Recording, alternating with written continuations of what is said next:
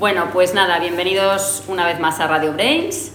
Eh, esta, esta vez, en esta ocasión, está con nosotros Eduardo Pérez, profesor de natación del colegio, eh, porque ha batido dos récords de España en el 27 Campeonato de España Open de Invierno Masters y además ha sido campeón en otras categorías. Eh, pues mira, ha sido campeón de 100 metros espalda batiendo el récord de España, campeón de los 200 metros espalda batiendo el récord de España también, campeón de 50 metros espalda, campeón de 200 metros libres y eh, subcampeón su equipo de 4 por 50 metros estilos. Así que ante tal palmarés hemos decidido que queríamos entrevistarle y contar, que nos contara un poco pues, cuáles son sus rutinas y cuáles son sus motivaciones y demás. Para ello, pues eh, tenemos con nosotros a tres eh, alumnas de cuarto de primaria, que son Carmen Herrero. Buenos días, Carmen. Hola. Aitana Requena. Buenos días, Aitana. Buenos días. Y Patricia Pérez, de cuarto A. Buenos días, Buenos Ai- eh, días. Patricia. Buenos días. Y luego, claro, tenemos por supuesto a Eduardo Pérez, más familiarmente conocido en el colegio como Edu. Hola Edu, buenos días. Buenos días, chicas, ¿cómo estáis? Bien. Bueno, pues eh, estas tres alumnas han, han hecho unas preguntas que te quieren hacer eh, y vamos a empezar. Entonces, me parece que empieza Carmen. A ver. ¿Cuándo aprendiste a nadar? Verás, Carmen, empecé a nadar muy prontito porque eh, en mi casa pues, siempre hemos practicado muchos deportes y mi padre eh, pues, le gustaba mucho también hacer pesca submarina. Y yo nací en Gerona, es una ciudad que está al norte, bueno, al norte, en Cataluña, pero muy pegada a la costa, y pues siempre estuve eh, pegado o, al mar o a una piscina. Entonces yo recuerdo ver fotos en casa que con uno o dos añitos ya me lanzaban a la piscina y, y a jugar. Y así empezó un poco todo. ¿Cómo empezaste a hacer natación? Pues es una historia curiosa porque yo había estado haciendo hockey, patines, había probado otros deportes y, y en una revisión médica me dijeron que, que tenía la espalda un poco torcida y que me podría venir bien eh, pues la natación. Y mi madre me apuntó a- al club deportivo de allí de Gerona y, y empecé yo creo que a nadar con unos nueve años, pero de manera, pues al principio más lúdica y terapéutica, hasta que empecé a engancharme a la natación, sobre todo por estar con mis amigos de allí de la piscina. ¿Con cuántos años empezaste a competir? Pues muy prontito. Empecé a competir muy prontito porque el club donde yo estaba eh, entrenábamos tres o cuatro días a la semana y no todos los fines de semana, pero muy a menudo teníamos competiciones. Yo creo que empecé a competir pues, pues a, a la misma edad que así que empecé a, a entrenar, sobre los nueve o diez años. ¿Cómo has ganado tantas medallas de oro? Pues yo creo que la respuesta a eso está en, en tener mucha constancia en los entrenamientos, eh, mucha disciplina, porque al final eh, la constancia y la disciplina a veces van de la mano y, y lo tengo un poco adquirido, los hábitos que, que adquirí de, de joven. Eh, me enseñaron a, a ser constante, a ser disciplinado, a llevar una serie de rutinas y, y a esforzarme mucho. Entonces, bueno, eh, ahora lo tengo un poco más, eh, me, me siento más familiarizado con eso, pero es, es cierto que de joven me costaba un poco más, pero bueno, eh, ahora siendo constante y disciplinado, pues muchas veces los objetivos se consiguen. ¿Por qué quisiste ser profesor de natación? Pues eh, la verdad es que decidí tarde, pero decidí ser profesor de natación porque con 25 años eh, estaba terminando mi carrera universitaria, que es una edad, bueno, pues eh, terminando o estaba casi empezando y a esa edad ya tienes las cosas muy claras. Yo sabía lo que no quería hacer, pero ya pues con esos 25, 26 años sí sabía lo que quería hacer. Y a esa edad pues me, me quise dedicar a la docencia y topé con un colegio maravilloso como es este, que además tiene una piscina chulísima, y entonces uní un poco mis, mi- mi- mis vocaciones y mis profesiones, lo uní todo en uno. Yo quería ser maestro de educación física, mi hobby siempre ha sido la natación, y, y he podido todo llevarlo a cabo en un mismo sitio que es el Colegio Brains. Mm, ¿De qué manera te entrenas? Pues mi tiempo libre es limitado, entonces lo que hago es entrenar casi todos los días natación y tres o cuatro días a la semana gimnasio. Entonces ahí intento completar mi estado de forma física para que luego en el agua, pues eh, toda esa preparación física que, que llevo, pues me sirva para estar más en forma, nadar más rápido, cansarme más tarde y estar, y estar en un estado de forma óptimo para competir. ¿Te gusta algún deporte diferente a la natación? Pues diferente a la natación, me encanta un deporte pero que también es en el agua, que es la pesca submarina.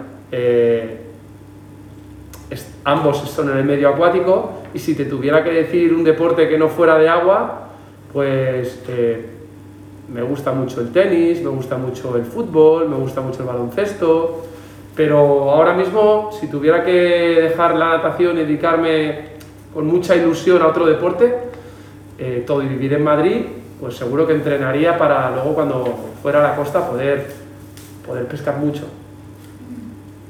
¿Ya habéis acabado? Pues nada, eh, mil gracias, súper interesante oírte. Eh, nos quedamos con su trabajo diario, porque yo la verdad que cuando estaba leyendo un poco la noticia de tus, de tus récords y tus, em, y tus logros, pensé, madre mía, ¿cuándo entrenará? Porque sabía que daba clase en el cole, sabía que tiene familia y yo digo, yo sé lo que difícil que es a veces encontrar hueco para, para hacer deporte, incluso para nuestros propios hobbies y, y- y nada, así que enhorabuena. Muchísimas gracias. Y nada, te deseamos lo mejor y que sigas cosechando éxitos, ¿a que sí, chicas? Sí. Le damos un aplauso. Gracias, adiós. Adiós. Bueno, pues dentro de la asignatura de lengua, los alumnos de cuarto eh, están trabajando eh, los textos escritos en poesía. Entonces, tenemos con nosotros a- ahora mismo a dos alumnos de cuarto A y cuarto B que nos van a recitar eh, una poesía que ellos han elegido, ¿vale? La primera es Leonor. Buenos días, Leonor. Buenos días. Leonor Mata, de cuarto A, que nos va a recitar su poesía. A ver, Leonor. Luna lunera, luna lunerita, de cara crecida, pareces de plata, ay luna lunera, carita de miel, pronto en un cohete te iremos a ver. Muy bien. Eh, ¿Y por, cómo se titula este poema? Luna lunera, ¿Por qué lo has elegido? ¿Por qué te ha gustado este poema? porque me gusta mucho la luna. ¿Te gusta la luna? ¿Te parece bonita? Sí. Vale, muchas gracias. Bueno, también tenemos con nosotros a Iker García Rama, de cuarto B, y también nos va a recitar una poesía que la ha elegido. El paraguas. Llueve que llueve, truena que truena. Sin tu paraguas no salgas fuera. La lluvia cae sin cesa. Abre tu paraguas, te protegerá. Llueve que llueve, truena que truena. Sin tu paraguas no salgas fuera. La lluvia cae sin cesa. Riega bien los cambios que florezcan. Llueve que llueve, truena que truena. Sin tu paraguas no salgas fuera. Muy bien. Oye, mira, ese poema va muy bien en el día de hoy, que está lloviendo bastante. Eh, Iker, ¿por qué has elegido esta poesía? Pues sobre todo porque me gusta la lluvia. ¿Te gusta la lluvia? ¿Siempre te ha gustado desde pequeñito o ahora más? O... No, desde pequeño me ha gustado mucho. ¿Sí? ¿Por algo especial? No, no sé. Me, me gusta, no sé por qué, la ¿Te verdad. gusta? ¿Chapoteabas en los charcos de pequeño? Así, Sí, ¿te gustaba eso de meterte en los charcos? Vale, pues nada, muchas gracias a los dos, ¿vale? Bueno, continuando con el proyecto de cuarto de primaria, con el programa de lectura de poesías, tenemos con nosotros hoy a Amaya Pemán. Hola, Amaya. Hola. y Angélica Núñez. Hola. Angélica. Son alumnas de cuarto C y eh, nos van a leer un poema. Bueno, nos lo va a leer Amaya, lo han elegido las dos, pero nos lo va a leer Amaya. Pues empieza Amaya. ¿Cómo se llama tu poema? Amistad. Vale, pues venga. Buscaba amistad y encontré amor. Buscaba comprensión y te encontré a ti. Solo quería estar bien acompañada y me hallé amada. Gracias por llegar a mi vida. Amigo, mi mejor amigo. Muy bien, ¿vale? ¿Por qué habéis elegido este poema? A ver, Porque era sobre amigas y nosotras somos amigas. vale. Angélica. Eh, pues lo hemos elegido eh, pues como lo mismo que Amaya, Sí. pero como eh, digamos como em, para todo el mundo de la amistad. Vale, para todos los amigos. Sí. Vale. ¿Y para vosotras qué significa ser amigo de alguien? Pues alguien con quien confiar. Jugar. hablar y pues eh, pues estar con él. Estar y tener buenos ratos. Sí. Muy bien, pues nada, muchas gracias chicas. Hasta luego. Pues estamos con Ana Serrano y Tania Alcázar de cuarto C. Buenos días chicas. Buenos días. ¿Cómo estáis? Y son eh, las últimas alumnas que nos van a leer una poesía que han elegido. Nos van a explicar por qué las han elegido y qué es lo que les ha gustado. Entonces vamos a, a proceder a la lectura. Venga. Doña Pitu Piturra tiene unos guantes. Doña Pitu Piturra muy elegantes. Doña Pitu Piturra tiene un sombrero. Doña Pitu Piturra con un plumero. Doña Pitu Piturra tiene un zapato. Doña Pitu Piturra le viene ancho. Doña Pitu Piturra tiene toquillas. Doña Pitu Piturra con tres polillas. Doña Pitu Piturra tiene unos guantes. Doña Pitu Piturra le están muy grandes. Doña Pitu Piturra tiene unos guantes. Doña Pitu Piturra lo he dicho antes. Muy bien, ¿vale? Este poema es de Gloria Fuertes, es una poetisa que escribe mucha poesía para niños. ¿Y por qué os ha gustado este poema? Eh, pues yo creo que porque nos ha hecho un poco de gracia también. Está divertido. Y nosotras creemos que, bueno, yo Sí, creo que, que es divertido, rima Sí. bastante.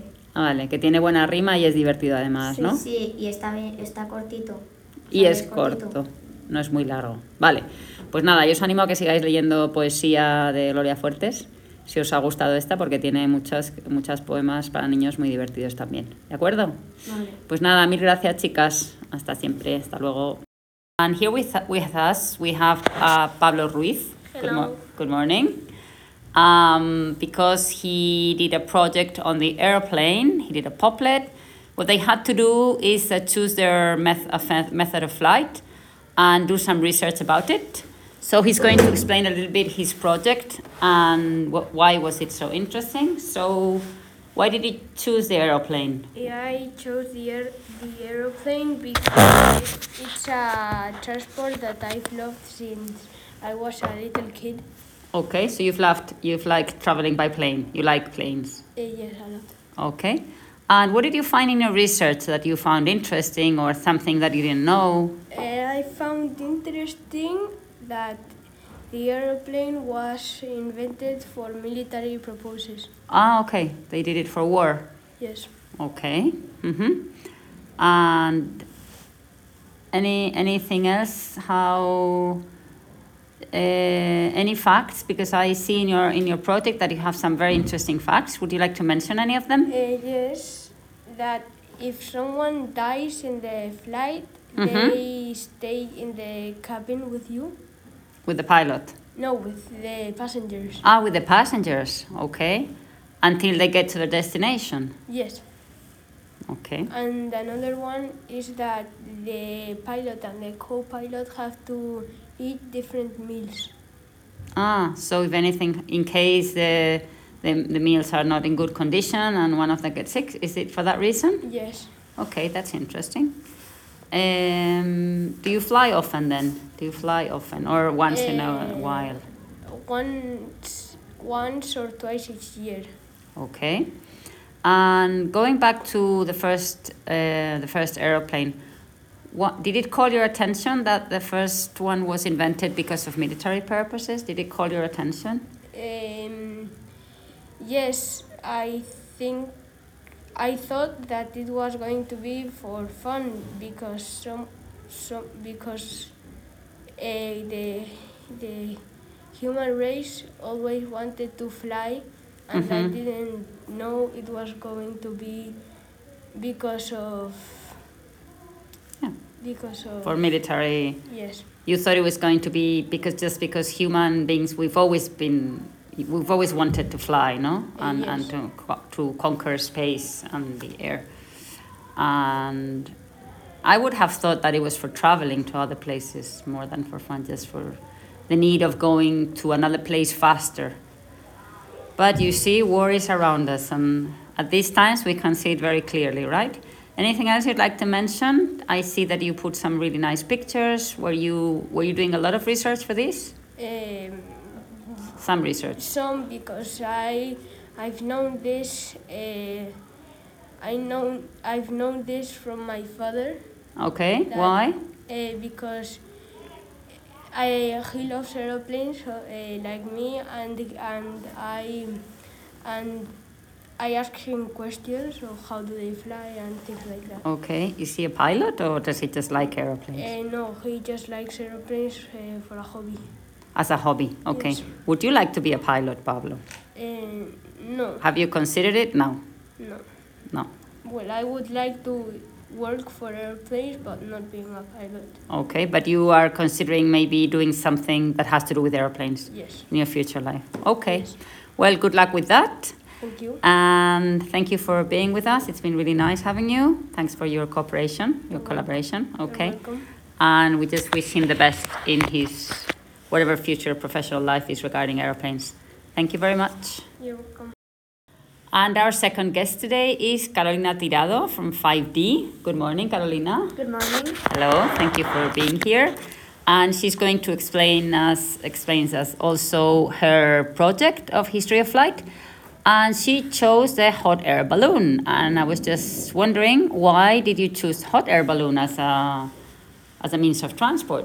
Everyone was using like helicopter one because I know they found they found it interesting, Mm-hmm. and I wanted to do the hot air balloon because I found them interesting, Okay. and I wanted to know how they were created and All right. things like that.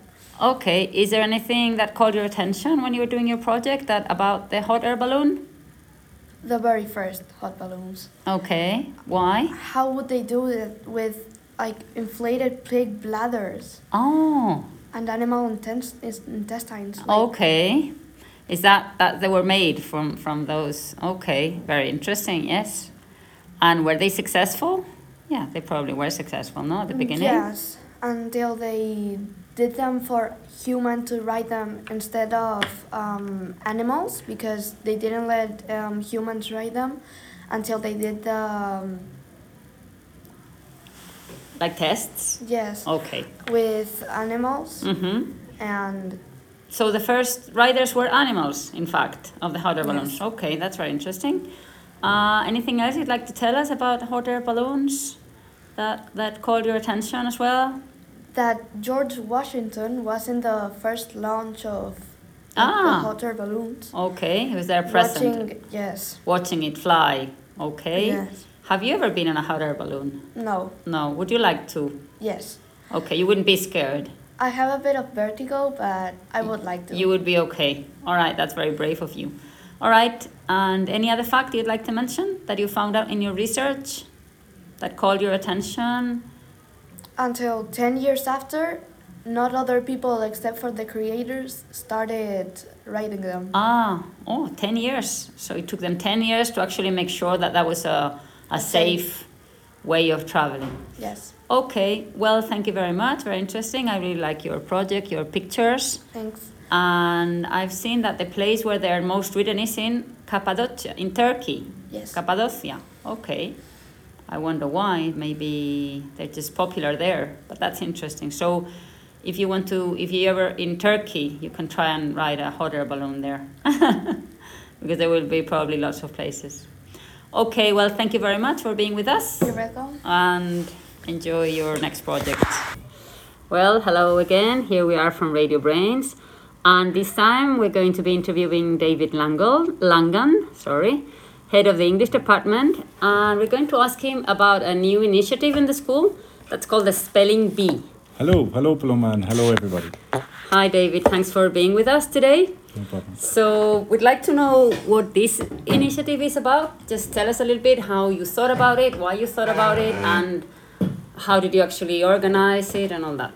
Please. Um, the the spelling bee is something that has been in my head for, for quite a while. It's uh, it's something that's done a lot in the U.S. especially, um, and it's often seen on movies and and all the different uh, education posts that you would see about the the U.S. You always see things about the spelling bee. mm-hmm. Um, I have been going into different classes in, in the school, and one of the things that I think um, that the children could do with improving is their spelling. Okay. And I thought that to have a fun event uh, focusing on spelling would encourage the children to Oh. to learn how to spell better and focus more on their spelling. Definitely, definitely. And so we actually took place last week, right? You Yeah, organized it- it. it, Is years? Who was involved? What years were involved? Um, so there were two groups. It was Okay. for P two and P three were the first group, Mm-hmm. and then in the second group there was P four, five, and six. Okay. So they had a, a list of 150 words, okay. and so they had to choose a number, and the corresponding word with that number, they had to spell it. Okay. So some people got very difficult words, and some people got very easy words. So it was uh, to win the competition, you needed to have a combination of luck and also to know how to spell very complicated words. All right. And who chose the words, or how were those chosen, or are There they is- or, already set? Mm-hmm. For There, ages, there is a, an uh, organization called AMCO, which work on software for uh, edu- for different schools, Mm-hmm. and they have organized this um, this spelling bee event. And so they provided me with a list of random words that I didn't look at before the day, so that nobody Okay. else could could have any previous access to to the words. Um, and so the, therefore the words were completely random. Okay. Okay.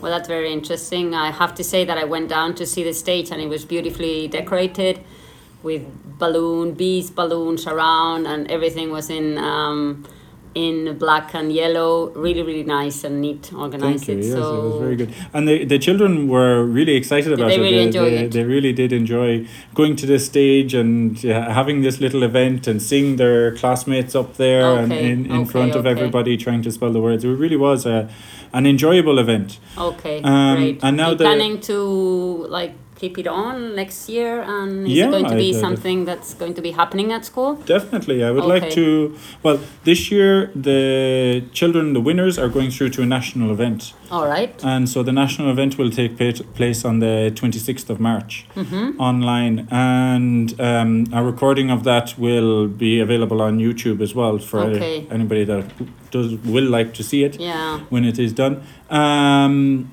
and our, our winners are, are going to go through to that, so it's, it's going to be very exciting. We have uh, 10 days, I think, now to prepare for that. Okay. So I'm going to be trying to take them out and do a little bit of extra spelling work with them so that they're, they're well ready for it. Okay. But they're going to be competing against uh, children from different schools all over Spain.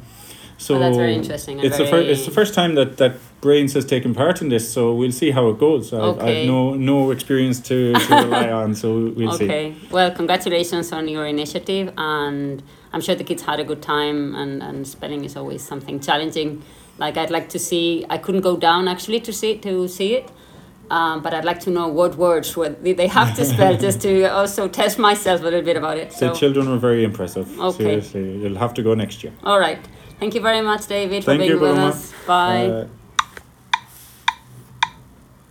Well, hello again. So now here we are with Oscar Aljama from 5B. Hello. Good, good afternoon, Oscar. Good afternoon. How are you? Good. Um, and Oscar is here with us because he's the spelling bee champion of La Moraleja. And he's going to tell us a little bit about his experience. So, Oscar, how did you find the general experience of being participant in the in the spelling bee and, and just being Uh, the champion as well? Yeah, at first before the be- be- before the class competition, Yes. yeah, I was a little bit shy because I thought, am I gonna go to the spelling bee? Okay. And and when I was very little, I actually was very shy, Okay. and and and, and, I did, and I didn't know if I was gonna get shy again or okay. I was just gonna Mm-hmm. yeah just flow. Okay, and was it was okay in the end? Yeah, it it was, was okay. You you were not very shy or very nervous. Yeah. You were a bit nervous, but you were okay. Yeah. And how can you tell me the steps to participate in the spelling bee? Did you do something in class? Did you do some training in class? Uh, no, uh, Neil just told us to if if we wanted to, to participate. Okay, um, and we just needed to tell him if we wanted to participate, okay. and and then we just did the spelling bee in class. Ah, you did the spelling bee in class just to see how it was, no? So you knew what it was about. Uh, basically, it's like it's like the spelling bee. Mm-hmm. It's like the the normal spelling bee, you get Okay. you, you get all of them together, and Okay. it just uh, uh, one, one by one the, Okay. the words. And you have to spell them Yeah. correctly. Okay. Uh, do you feel you have improved your spelling by participating in these and being more aware of how words are spelled? Yeah, probably. Okay. Okay. And how do you feel about the upcoming Spelling Bee National Final? Because you're going to go there. How do you feel about that? Really nervous. Really nervous and excited and Yeah. Okay. All right. Well, we're sure you do well. Just take it easy and congratulations for for being our champion. Okay. Okay. Bye. Bye.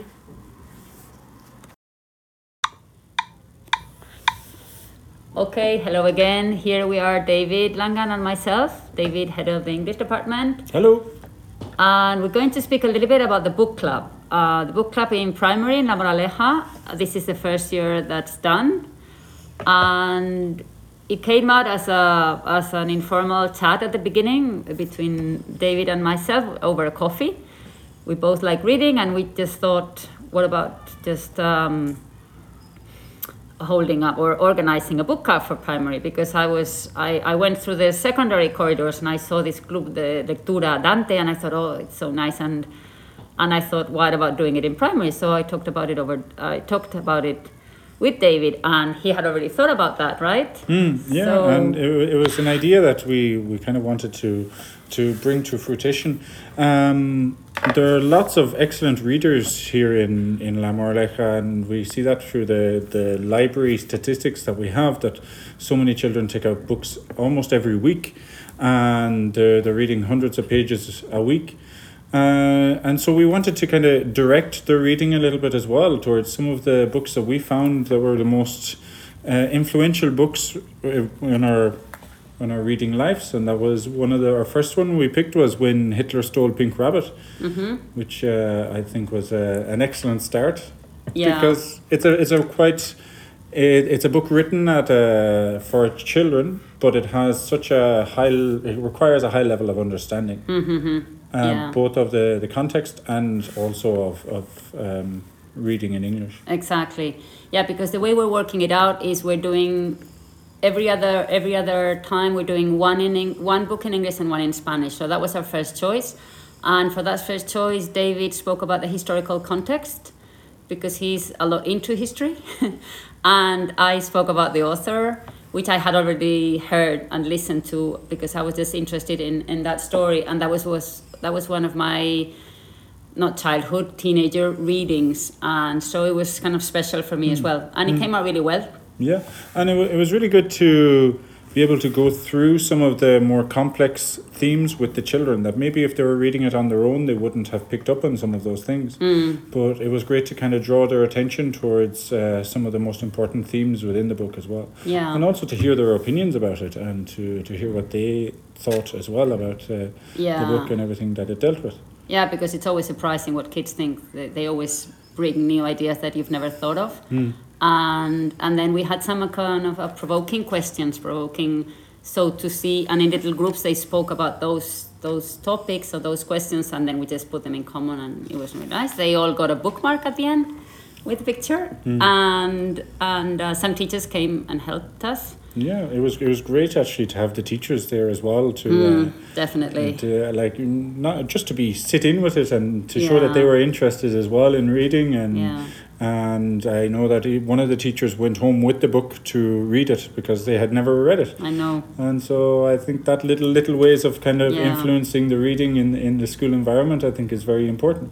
Yeah, because reading is such a nice way of Mm. of traveling, of being inspired, of dreaming, of getting into different stories. So we just want to Definitely. um, share that with the kids.